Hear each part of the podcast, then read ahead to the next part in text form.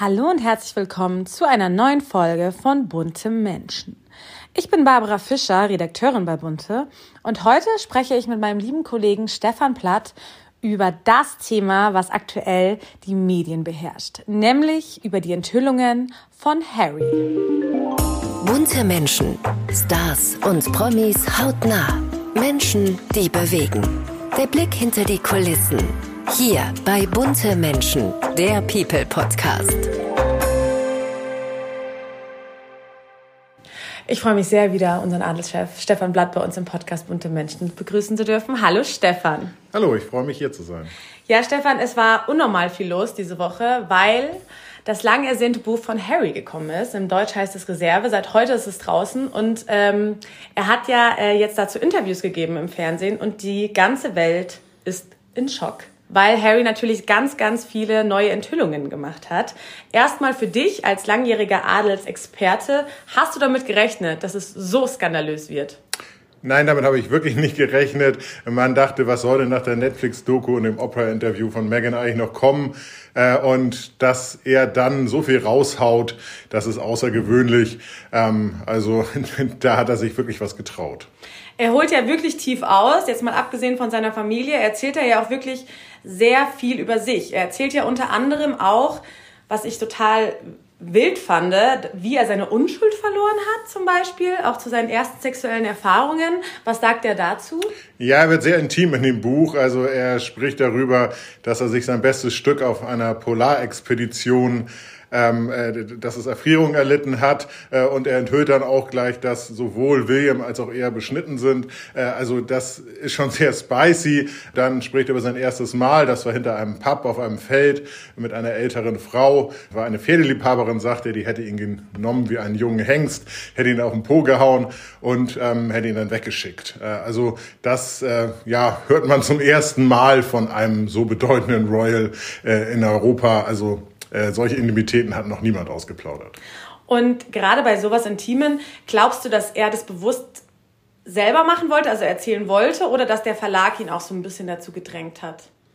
Harry hat das Buch ja nicht selber geschrieben. Es basiert auf Interviews, die er gegeben hat äh, für einen Ghostwriter. Das, das ist ein sehr bekannter Ghostwriter, der hat auch schon andere Promi-Biografien geschrieben. Äh, und äh, wenn man jetzt Journalisten und Ghostwriter kennt, mit denen unterhält man sich sehr lange und dann kommen auch mal, werden auch mal Dinge erzählt, die man eigentlich nicht erzählen wollte. Dann äh, beginnt quasi der Kampf darum, was bleibt nun im Buch und was nicht. Und es, meine Meinung ist, dass Harry noch viel andere Dinge aus, äh, viel schlimmere Dinge ausgeplaudert hat und dass gesagt worden ist, man einigt sich darauf, das erste Mal bleibt drin, aber Geschichte X geht raus. Äh, und ähm, so ist es dann gekommen, dass ja verschiedene sehr intime Details in dieser Biografie stehen. Äh, ja, also auf jeden Fall als Außenstehender total absurd. Er hatte ja unter anderem auch eine kleine Drogenbeichte gemacht. Ich glaube, mit 17 hat er schon gekokst. Ich meine, das kann für ihn doch jetzt auch Auswirkungen haben, oder? Diese Drogenbeichte. Ich weiß nicht, wie die USA auch darauf reagieren wird. Ja, es ist so, dass äh, Cannabis ja in ähm, Kalifornien, also seiner neuen Heimat, äh, dort ist es legal. Also er hat regelmäßig immer ähm, äh, Hasch geraucht, äh, auch zum Beispiel nach dem ersten Date mit Megan, weil er so aufgeregt war danach und dann runterkommen musste. Ähm, äh, aber natürlich diese ganze Koksbeichte ähm, und er hat Magic Mushrooms und sonst noch was alles zu sich genommen. Äh, er sagt, auch um den Tod von seiner Mutter zu verarbeiten. Die könnte juristische Konsequenzen haben, denn er ist ja britischer Staatsbürger, wohnt jetzt in Kalifornien, also muss regelmäßig seine Aufenthaltsgenehmigung verlängern lassen. Äh, und wenn man ihn als drogensüchtig jetzt einstufen würde, würde auch heute noch, könnte er da Probleme kriegen. Es ist unwahrscheinlich, aber trotzdem könnte das durchaus Konsequenzen haben. Mich würde ja echt mal interessieren, was Megan gerade zu dieser Drogenbeichte sagt, wie sie dazu steht. Aber dazu weiß man nichts, oder? Megan hat sich überhaupt nicht zu, den, mhm. äh, zu dem ganzen Buch geäußert. Äh, das, das ist auch äh, Teil der Strategie, weil man möchte ja diese ganzen Sachen häppchenweise verkaufen. Megan wird auch eine Biografie schreiben äh, und dann wird sie sich wahrscheinlich auch darüber äußern, wie sie es empfunden hat, das Harry-Buch zu lesen. Aber im Moment herrscht da Stillschweigen. Du hast ja auch gerade schon den Tod seiner Mutter angesprochen. Das ist ja auch ein äh, größeres Kapitel im Heft. Äh, Diana, ich glaube, er war zwölf wo seine Mutter gestorben ist. Was erzählt er denn nochmal zu dem Tod von seiner Mutter alles? Ja, da wird er sehr detailliert und das ist auch so der Breaking Point in seinem Leben. Also wenn man das gelesen hat, dann versteht man, warum Harry äh, so ist, wie er heute ist. Nämlich er hat einen unglaublichen Hass auf die Öffentlichkeit, auf die Presse, auf Menschen, die angeblich unwahre Geschichten über ihn und seine Mutter verbreitet haben. Äh, es war so, er hat geschlafen und dann kam sein Vater in den Raum und äh, hat ihn aufgeweckt und ähm, hat die Hand auf sein Knie gelegt und hat gesagt, deine Mutter ist tot. Aber Charles hat keine Emotionen gezeigt, er hat ihn nicht umarmt. Äh, was Harry auch sehr aufstößt, ist, dass William vor ihm informiert worden ist. Äh, also weil er immer diese Konkurrenzkampf mhm. mit, mit William hat. Deswegen heißt das Buch ja auch Spare, weil er nur der Reservekandidat auf den Thron ist und William quasi den Jackpot kriegt und er quasi leer ausgeht. Das ist auch sein zweites Lebenstrauma, das einmal, dass er halt nur Nummer zwei ist und dann der frühe Tod seiner Mutter viele haben ja auch immer spekuliert, sowohl die Medien als natürlich wahrscheinlich auch Palastinsider, dass Dianas Unfall ja kein Unfall war. Äußert er sich dazu auch? Ja, dazu äußert er sich sehr detailliert und driftet so ein bisschen in Verschwörungstheorien ab. Äh, es gab einen, einen mehrere hundert Seiten langen Bericht, wo wirklich detailliert aufgeschlüsselt worden ist. Da wurde über Jahre recherchiert, wie das alles abgegangen ist, dass er der Fahrer betrunken war, dass er zu schnell war, dass es eine Verkettung von wirklich unglücklichsten Umständen war. Also ähm, das sagt Harry auch selber, äh, äh, da war so eine Art Domino-Effekt im Spiel. Also wenn nur ein Domino ein bisschen weiter rechts gestanden hätte, wäre das alles nicht passiert. Ähm, und ähm, er glaubt aber, dass diese Bericht, das hat er auch im Interview gesagt, nicht stimmt, also dass da Dinge verschwiegen werden. Ähm, auf die Frage, ob man nochmal die äh, die Ermittlungen aufnehmen sollte, hat er so ein bisschen ausweichend geantwortet, weil er meinte, naja, ist ja alles schon sehr lange her, aber im Prinzip hätte er gerne, dass die Wahrheit wirklich ans Licht kommt. Aber was die Wahrheit ist, hat er nicht gesagt. Er hat es nicht gesagt, sie ist ermordet worden. Er hat nicht gesagt, das und das ist falsch, sondern er hat gesagt, ich habe Zweifel, dass die offizielle Version stimmt. Okay, verstehe. Und ähm, was man ja bislang auch nicht so richtig wusste, ich meine, Camilla ist ja jetzt schon lange in der Familie und eigentlich habe ich immer als Außenstehende gedacht, dass die Söhne eigentlich mit ihr ganz gut klarkommen würden oder sie auch akzeptiert hätten. Aber er hat sich ja jetzt auch sehr abfällig eigentlich gegenüber seiner, sage ich jetzt mal, Stiefmutter geäußert. Was hat er jetzt über Camilla so gesagt? Was hält er von ihr? Er hält von ihr gar nichts. Also er hat sie als Bösewicht, als Schurkin bezeichnet, äh, die, ähm, die um ihr eigenes Image aufzupolieren, äh, äh, negative Geschichten und erlogene Geschichten über ihn gestreut hat, also die ihn geopfert hat. Er hat gesagt, sie hat einen Pakt mit dem Teufel geschlossen, äh, nämlich mit Menschen, äh, also aus, aus ihrem Umfeld, die dann diese bösen Geschichten über ihn weiter verbreitet haben. Er sagt, die ähm, Camilla ist in die Ehe eingedrungen, hat die Ehe zerstört. Also ja, da kommt schon sehr viel Hass auf Camilla raus. Andererseits sagt er dann aber, ja, ähm, äh, er würde Camilla doch durchaus lieben und, und äh, er hätte gesehen, wie glücklich sie seinen Vater macht und deswegen äh, wäre er auch quasi auch für die Verbindung von Camilla und Charles. Äh, aber ja, da schlagen, schlagen zwei Herzen in seiner Brust. Äh, aber hauptsächlich hasst er sie und macht sie für alles verantwortlich, was nach dem Tod von Diana passiert ist, für sein ganzes Unglück, für seine Depressionen, äh, für seine psychischen Probleme, für seinen Drogenmissbrauch. Also da ist Camilla für ihn quasi klassisch wie in jedem Märchen. Mhm. Mutter stirbt, dann kommt die böse Schwiegermutter, reißt alles an sich äh, und bringt das alles durcheinander. Also das ähm, ja, ist der Klassiker. Ja, irgendwie ist ja schon sein ganzes Verhalten so ein bisschen ambivalent. Ne? Also weil er spricht ja auch wirklich sehr negativ über alle, auch über seinen Bruder und gleichzeitig sagt er, er will seinen Bruder zurück, er will seine Familie zurück. Also weil er irgendwie doch noch hofft auf die Versöhnung oder... Ja, er, hat das, er hofft auf die Versöhnung, aber das ist eine sehr krude Theorie. Also er sagt, er wäre ein, ein schlechter Mensch gewesen, bis er Megan kennengelernt hat. Megan hätte ihm die Augen geöffnet und jetzt wäre er ein besserer Mensch und wäre glücklich. Er möchte, dass diese selbe Transition auch von äh, seiner Familie durchgeführt wird. Also er glaubt, dass mit diesem Buch würde er Charles und Camilla und William die Augen öffnen und dann würden sie irgendwann ankommen und sagen, Harry, du hast so recht, komm in unsere Arme, wir ändern uns äh, und ähm, wir haben dir Böses äh, und Schlimmes angetan. Das wird natürlich überhaupt nicht passieren, weil die Königsfamilie ist ja royaler als royal, also die, da gibt es gewisse Regeln und Ausplaudern von Intimitäten, äh, das wird bestraft. Ich glaube, dass, dass sie ihm eine Brücke öffnen, quasi privat zurückzukommen, aber er wird nie wieder irgendeine offizielle Funktion haben. Und wenn er natürlich privat zurückkommt, dann werden sie natürlich immer Angst haben, dass das, äh, dass er dann wieder alles ausplaudert, weil er wirft ja äh, seinen Verwandten vor, sie hätten Geschichten über ihn gestreut, aber jetzt plaudert er alles öffentlich aus, also die intimsten Sachen auch, dass William ihn verhauen hat und, und äh, wirklich Dinge, die man aus dem Königshaus sonst nie mitbekommen hätte, äh, beschwert sich aber andererseits darüber, dass Dinge über ihn erzählt worden sind. Also das, das klingt alles, wenn man das so liest und seine Interviews äh, und seine Erklärungsversuche äh, hört, dann klingt das alles ein bisschen irre, ehrlich gesagt. Total absurd. Irgendwie habe ich auch ein bisschen das Gefühl, dass er dumm ist. Er wirkt ein bisschen naiv und dumm. Ja, sagen wir mal so, er hat jetzt nicht den, er geht auch in der Königsfamilie, hat er immer so den Sonderstatus gehabt. Er war so das jüngste Kind, was, was Partys feiern durfte, dem man nicht böse sein konnte. Der ja auch immer, Harry ist unglaublich witzig. Also wenn er, wenn er dann, äh, die kam ja dann immer zur Familienfeier zusammen, da war Harry immer so der Klassenclown. Äh, er sagt, das hat, hat er nur überspielt, also er hat seine Traurigkeit quasi mit seinem Witz überspielt, aber das hat seine Verwandtschaft offensichtlich nicht gemerkt. Äh, also da, ähm, er hat immer diesen Sonderstatus ähm, und, und jetzt spürt er halt die Konsequenzen. Schlafen wie die Stars. Das geht bei unserem heutigen Partner Hotel Zoo Berlin. Schon in den 50er und 60er Jahren gingen Schauspielgrößen wie Marlene Dietrich, Romy Schneider und Grace Kelly auf dem roten Teppich des damaligen Hotels Zoo ein und aus. Und auch heute geben sich die Stars hier die Klinke in die Hand. Ob Brad Pitt, Kate Hudson oder Orlando Bloom. Sie alle haben schon mal im Hotel Zoo Berlin übernachtet und das Grace Restaurant für sich entdeckt. In den exklusiven Zimmern und Suiten wohnt man mit Blick auf den traditionsreichen Kudamm Amsterdam oder schaut über die Dächer von Berlin.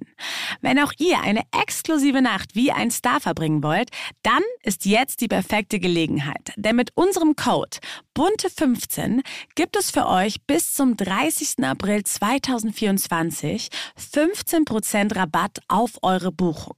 Den Code könnt ihr auf www.hotelzoo.de einlösen. Hier findet ihr auch alle weiteren Infos zu den Zimmern und dem Grace Restaurant allgemein jetzt nochmal zu dem Verhältnis zu seinem Bruder. Weil eigentlich hatte man ja immer gedacht, dass die beiden sich schon verstehen und eng sind, auch mit Kate damals noch. Zumindest dachte man das. Aber er hat ja jetzt zum Beispiel auch erzählt, dass er auch gar nicht wirklich der Wunschtrauzeuge von William bei seiner Hochzeit war. Ja, das, das, ähm, das fand ich auch total crazy irgendwie. das ist völlig crazy. Also er versucht halt so das Narrativ zu schaffen. Es gibt, ähm, äh, es gibt die Geschichten, die nach außen getragen werden vom Königshaus. Es gibt die innere Wahrheit und er versucht die innere Wahrheit zu erklären. Äh, und äh, für die Presse und, und für die für die Weltbevölkerung war natürlich ein weltweites Ereignis die Hochzeit von William und Kate. Musste halt Harry Trauzeuge sein, was gehört sich so, der jüngere Bruder. Äh, alles ganz toll. Gab ja auch dann süße Geschichten, wie wie er dann ähm, am Altar zu William sagte, äh, er hat sich umgedreht, William durfte ja die Braut nicht angucken. Stimmt, gesagt, da kenne ich die ist nackt. Also, äh, und weil William fragte, ja, wie sieht sie aus? Und er sagte, sie hat nichts an. Also, es gab super süße Geschichten. Also nach außen hin Friede, Freude, Eierkuchen. Was man dann aber nicht wusste, ähm, dass äh, William eigentlich schon immer seinen Bruder so ein bisschen peinlich fand und sich für ihn geschämt hat, zum Beispiel in der Schule, die waren nach derselben Schule.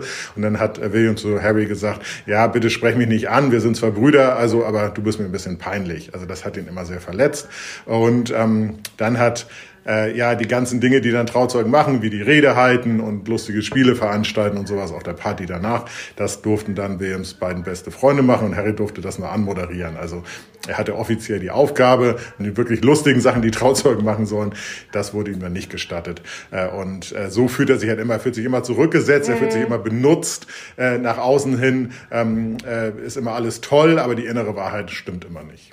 Ähm, und was ich ja auch noch super spannend fand, damals, wo Meghan und Harry geheiratet haben, gab es ja dann diese ganzen Berichte schon, dass Kate Meghan zum Weinen gebracht hätte. Da wurde jetzt auch nochmal drauf eingegangen, oder? Was war denn der Grund, warum Meghan geweint hat? Ja, von der Geschichte gibt es viele Versionen. Also es gibt einmal, dass Meghan Kate zum Weinen gebracht hat, einmal, dass Kate Meghan zum Weinen gebracht hat.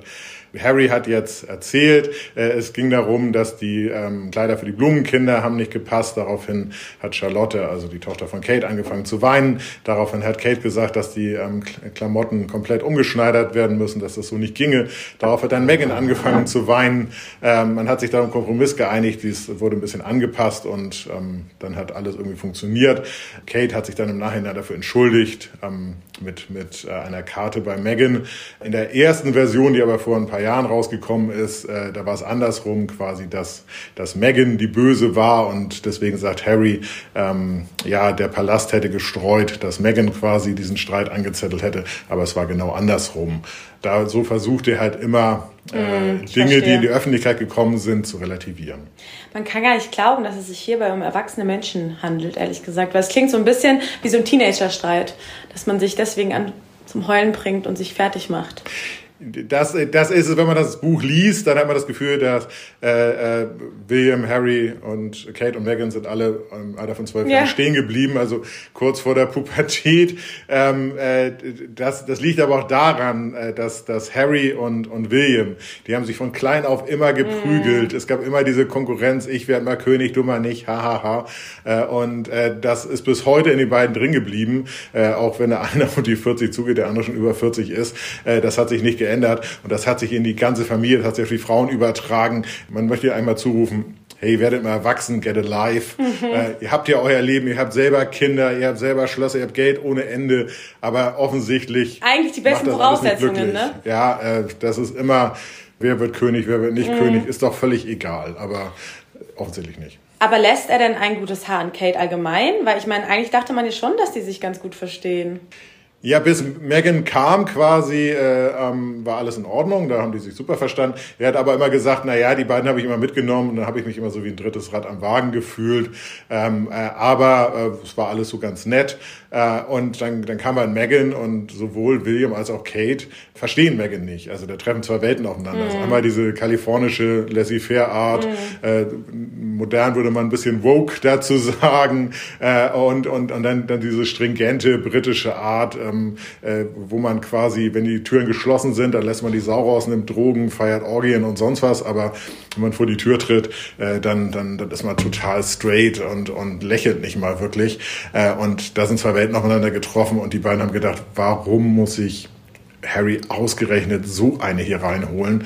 Äh, und, und Harry hat sich gesagt, äh, die akzeptieren die Frau, die ich über alles liebe, nicht. Also zwischen Meghan und Harry ist wirklich eine riesengroße Liebe, ähm, äh, zumindest im Moment oder damals auch. Also die ähm, sind wirklich eine Einheit. Das ist eines der größten Missverständnisse der Geschichte und ich glaube, in ein paar hundert Jahren wird man in Geschichtsbüchern darüber noch lesen, was da passiert ist. Kann ich mir sehr gut vorstellen. Was ich ja aber auch noch sehr heikel fand, er hat sich ja abgesehen von der Familie auch zu seiner Zeit in Afghanistan geäußert. Wie gefährlich könnte das jetzt auch für ihn werden, dass er da so drüber gesprochen hat? Ja, das könnte sehr gefährlich für ihn werden. Ähm, er, hat, er detailliert gesagt, wie das war, als Hubschrauberpilot Taliban äh, ähm, zu erschießen. Er hat gesagt, er hätte 25 feindliche Kämpfer erschossen. Äh, das, äh, da gibt es so ein System, es wird alles mitgefilmt, was, was im Hubschrauber passiert und da kann man genau sehen, äh, wo, wo die Treffer waren. Ähm, aber es gilt halt im britischen Militär oder weltweit auch, auch in Armeen ähm, der Konsens, dass man nicht darüber redet um den Feind. Also die Taliban sind ja immer noch der Feind der Briten. Mhm. Also die beiden sehen sich noch, äh, zwar, zwar ähm, sind die Briten da abgezogen, aber äh, man, man ist immer noch eine Feindschaft da, äh, nicht weiter zu provozieren. Und jetzt äh, sagen halt verschiedene Sicherheitsexperten, äh, dass er durchaus dadurch, ähm, durch diese provokanten Aussagen, äh, in das Visier von Terroristen geraten könnte. Äh, und er macht ja auch noch viel mit ähm, für Veteranen, also zum Beispiel Invictus Games, die sind das nächst, äh, diesen September in Düsseldorf. Und da werden sicherlich die Sicherheitsvorkehrungen jetzt verstärkt werden, äh, weil man Angst davor hat, dass Harry zur Zielscheibe werden könnte. Verrückt, dass er dann sich dazu auch wieder äußert. Aber gut, mich wundert gar nichts mehr jetzt bei ihm. Ähm, was ja jetzt natürlich viele kritisieren, warum er und Megan ihre Titel nicht abgeben. Ne? Also Punkt eins, ähm, warum glaubst du, geben sie sie nicht ab? Und wer könnte ihnen jetzt die Titel entziehen? Beziehungsweise glaubst du, dass das passieren wird?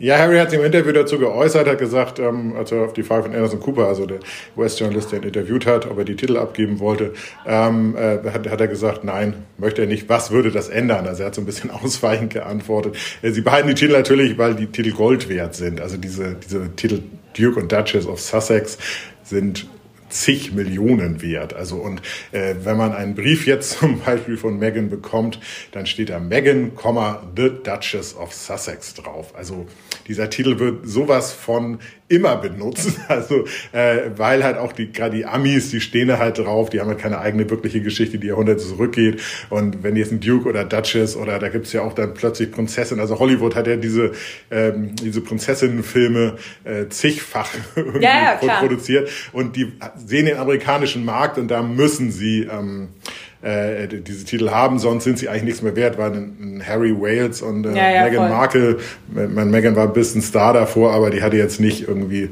Millionen Follower auf Instagram oder sowas. Also die waren ganz normaler Serien. Ja, ja, voll. Suits, da war sie ja erst zum ersten Mal ist sie ja bekannt geworden ja. und dann. Ja, aber sie war jetzt nicht ein Superstar. Nee, null. null. Und äh, die Titel kann, kann aber nur das Parlament aberkennen. Äh, da gibt es so ein paar Initiativen, äh, auch schon in den letzten Wochen und Monaten, äh, die jetzt auch bisher noch keinen Erfolg hatten. Äh, muss jetzt sehen, was, ähm, was, was es bringt, ob jetzt quasi das Fass zum Überlaufen gekommen ist. Aber ich glaube, also die Regierung hat jetzt andere Probleme, als sich auf Meghan und Harry zu fokussieren. Okay, verstehe. Gut, ich kann es verstehen. Ich würde jetzt meinen Titel als Prinzessin auch nicht abgeben. Würde auch gut klingen. Barbara Fischer, Prinzessin von. Ja, das wäre. Stefan Blatt, Prinz von Wales. Ich meine, es wäre doch traumhaft. Ja. Aber glaubst du, dass Charles den Konsequenzen ziehen wird? Also irgendwie guckt doch jetzt die Welt auch, okay, wie wird das britische Königshaus reagieren, oder? Oder glaubst du überhaupt, dass sie ein Statement dazu machen?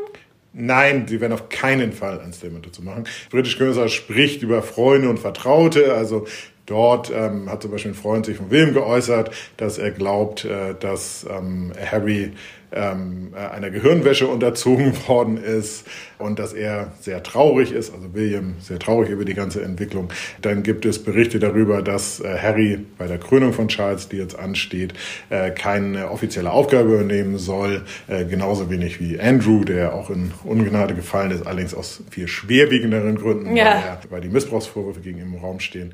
Ähm, also da äh, wird es, äh, man, man, wird, man wird immer in kleinen Dingen sehen, wie die Königsfamilie reagiert und das muss man ja interpretieren. Äh, aber ähm, offizielles Statement dazu wird es niemals geben.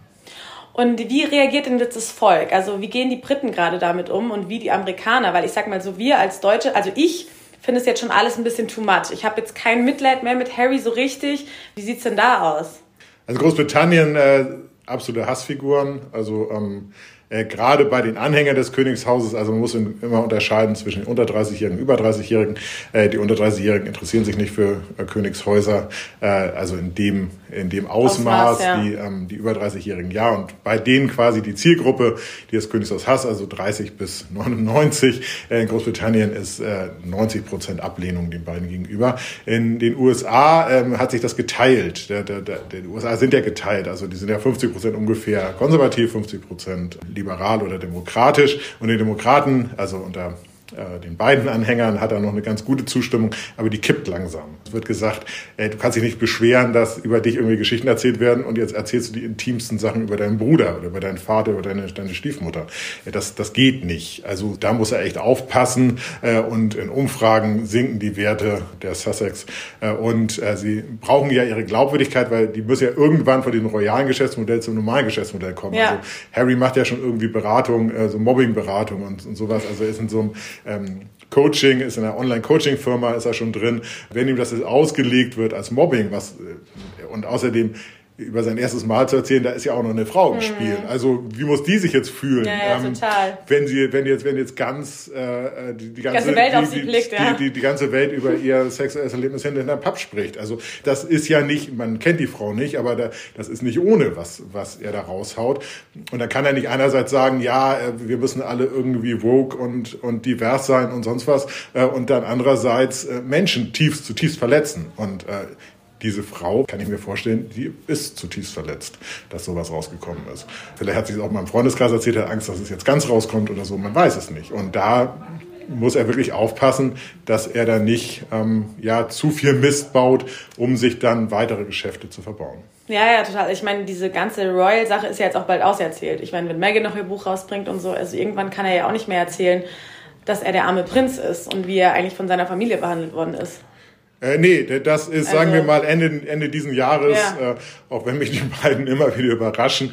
Äh, aber wenn, wenn Megan jetzt durch ist, äh, die sind ja auch komplett abgeschnitten von, von ja, Harry hat auch gesagt, ich habe schon länger nicht mehr mit William telefoniert, ich habe schon ewig nicht mehr mit Camilla gesprochen, ich habe schon länger nicht mehr mit meinem Vater gesprochen. Äh, also er ist abgeschnitten. Er hat ja auch seinen kompletten Freundeskreis, also bis auf ein, zwei Freunde äh, von, von früher, also einer hat ihn neulich mal besucht, ähm, der ist aber mehr so als ähm, ja, Diplomat gekommen, mhm. um mal zu checken, Becken, was schreibst du da eigentlich? Äh, mit dem hat er auch keinen großen Kontakt mehr. Also er muss sich jetzt was Neues suchen und dafür darf er halt nicht als zu verrückt, nicht als äh, zu böse äh, und als zu äh, plaudertaschig gelten. Und ähm, dann ist es aber auch so, ähm, welcher Star ist schon irgendwie über 40, 50 Jahre ein Star? Also wenn ich an die Stars in meiner Kindheit denke oder meiner Jugend, gibt es vielleicht Tom, Tom Cruise noch, der jetzt immer noch Erfolg hat.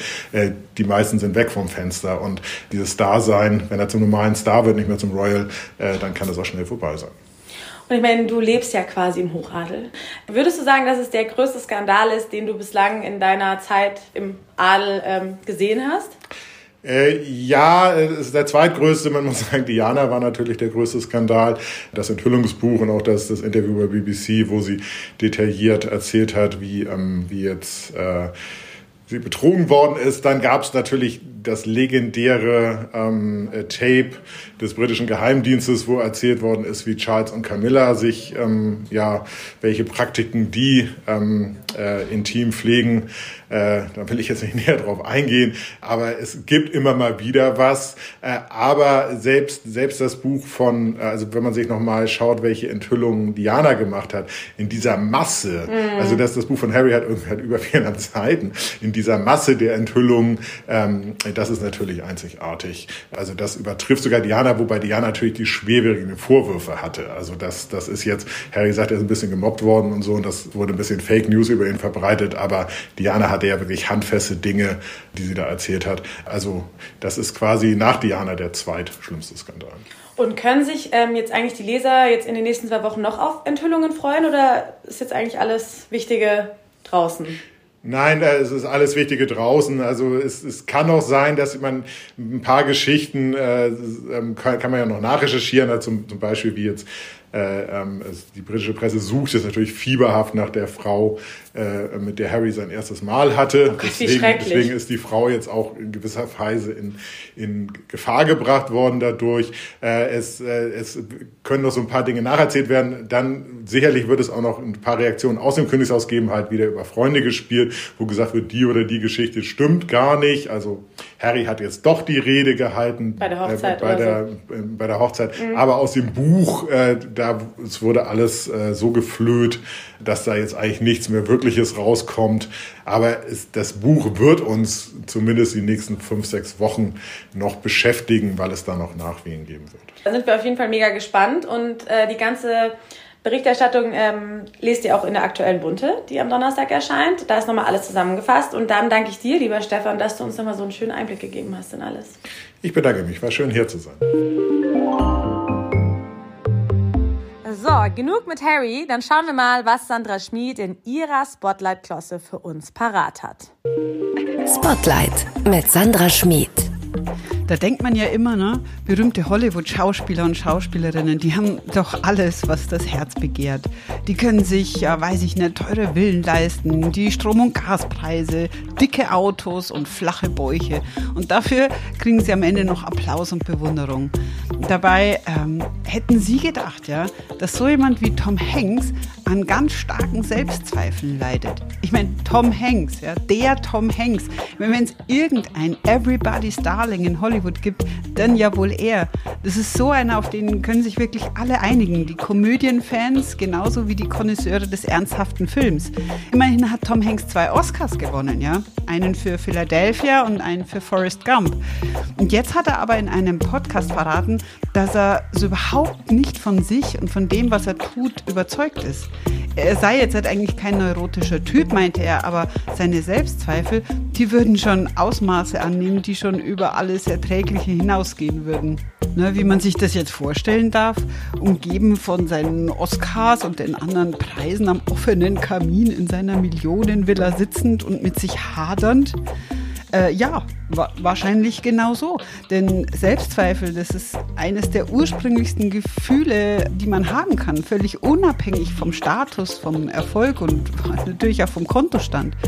Tom Hanks sagt, er ringe immer mit dem Unterschied zwischen einer Lüge, ja, mit der er als Schauspieler ja seinen Lebensunterhalt verdient, und einer Lüge, mit der er sich als Mensch selbst belügt. Und deswegen kann er sich einige seiner Filme auch gar nicht mehr anschauen, weil er die Falschheit und die Lüge immer in ihnen sieht. Ach ja, Mensch, Das wäre ja mal äh, wirklich schön, wenn Menschen wie, weiß ich nicht, Elon Musk oder Donald Trump auch so reflektierte Selbsteinsichten hätten, oder? Haben sie aber nicht. Und deswegen bleibt Tom Hanks eben trotz oder vielleicht sogar wegen dieses ständigen Kampfes mit sich und mit dem, was er tut, immer everybody's darling, ja. Und Musk und Trump eben nur everybody's Vollidioten. Die Frage der Woche. Und sie lautet, wie gehen Sie den Feiertagspfunden an den Kragen? Da haben wir einmal eine Antwort von Model Monika Ivankan. Sie sagt, bei mir geht es nicht um das Abnehmen, sondern darum, sich wohl in seinem Körper zu fühlen. Egal ob mit ein bisschen mehr oder weniger. Darum baue ich regelmäßig Bewegungs- und Dankbarkeitssessions in der Natur in meinen Alltag ein. Wir müssen unseren Körper als Wunder betrachten und auch so mit ihm umgehen. Dann haben wir noch mal eine Antwort von Schauspieler Jörn Schlönvoigt. Er sagt, ich trainiere regelmäßig, aber um die Feiertage herum schießen die Kalorien natürlich durch die Decke. Daher lege ich einfach ein zusätzliches Training ein. Aber was am besten bei mir hilft, ist zwei bis drei Stunden vor dem Schlafen nichts zu essen. Wie ist es bei euch? Seid ihr da ganz entspannt oder habt ihr schon ein bisschen Panik, weil das neue Jahr natürlich gestartet ist? So, das war's auch schon wieder mit einer neuen Folge von Bunte Menschen. Ich hoffe, ja, ihr fandet es auch so spannend wie ich, was Harry alles preisgegeben hat. Und wir hören uns nächste Woche wieder. Wenn ihr uns noch nicht abonniert habt, dann solltet ihr das natürlich tun auf Spotify, iTunes und Co. Und wenn ihr uns eine Bewertung hinterlassen würdet, dann würden wir uns auch mega freuen. Und gerne könnt ihr uns auch Anregungen oder Wünsche schicken. Per E-Mail entweder an buntemenschen.buddha.com zusammengeschrieben oder per Direct Message an unseren Instagram-Kanal an bunte-magazin. Bis nächste Woche. Bunte Menschen, der People Podcast. Jede Woche eine neue Folge. Ein bunter Original Podcast.